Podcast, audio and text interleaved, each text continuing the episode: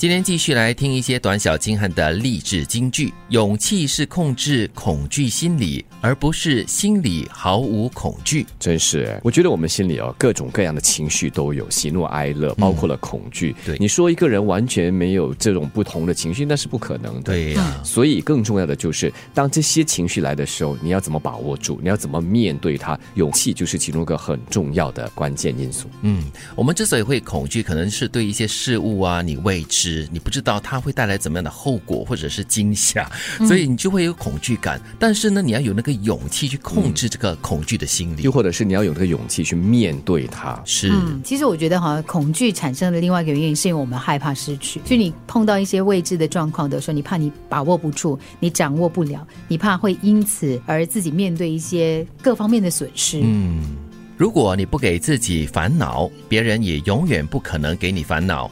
烦恼都是自己内心制造的。嗯，自寻烦恼，一句话说完全部哦。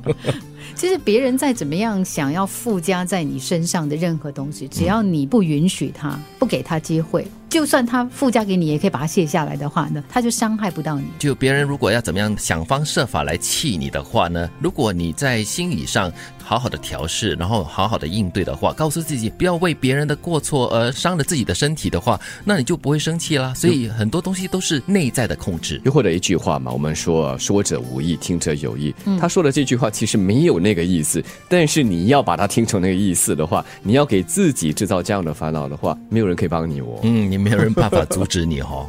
如果你能够像看别人的缺点一样，如此准确的发现自己的缺点，那么你的生命将会不平凡。嗯所以如果我们面前时时可以挂这面镜子，多好。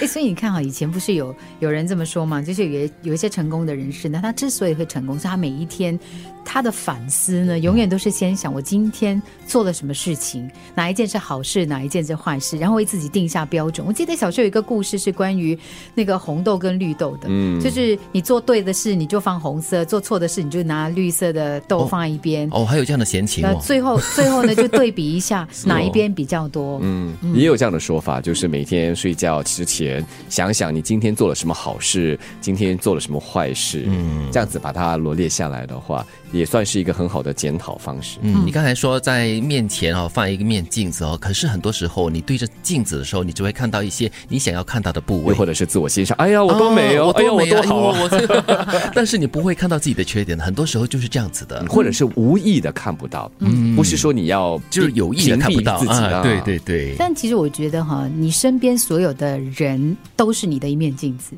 有的时候我们从别人的身上看到的一些我们很有意见的情况，比如说他的缺点也好的啊，他待人处事啊，其实你看到对方的时候，你再回头想一想，哎，我我是不是也有过这样的情况？我是不是也有过这样的心态、这样的行为？然后你从中去提醒自己，就是不要犯这样的错，哪怕你曾经犯过，对对你去纠正过来，然后看到别人做的不对的事情的时候，与其去指责对方，不如把它拿来作为自己的一个提醒。就让我回想起啊，我们不久前谈过的一个法国字，这次就是有意识的漫游。哦，当我们、哦对我们在那边看着别人的时候啊，不是让你空想空看的，对就是当你在看别人的时候，也要不时的回想，诶，他的这样子一举一动跟我有没有关系？我是不是也是这样子？我曾经做过吗？这样的事情，就是反省，作为一个借鉴嘛。对，因为我看到别人在外头可能因为一些情绪的问题歇斯底里的时候，你也回想一下自己是不是也可能在碰到类似的状况的时候抓狂，然后失控。我觉得这种是一种平常的演练的，不是到那个时候发生你才说哦不行，我要深呼吸，我要忍住。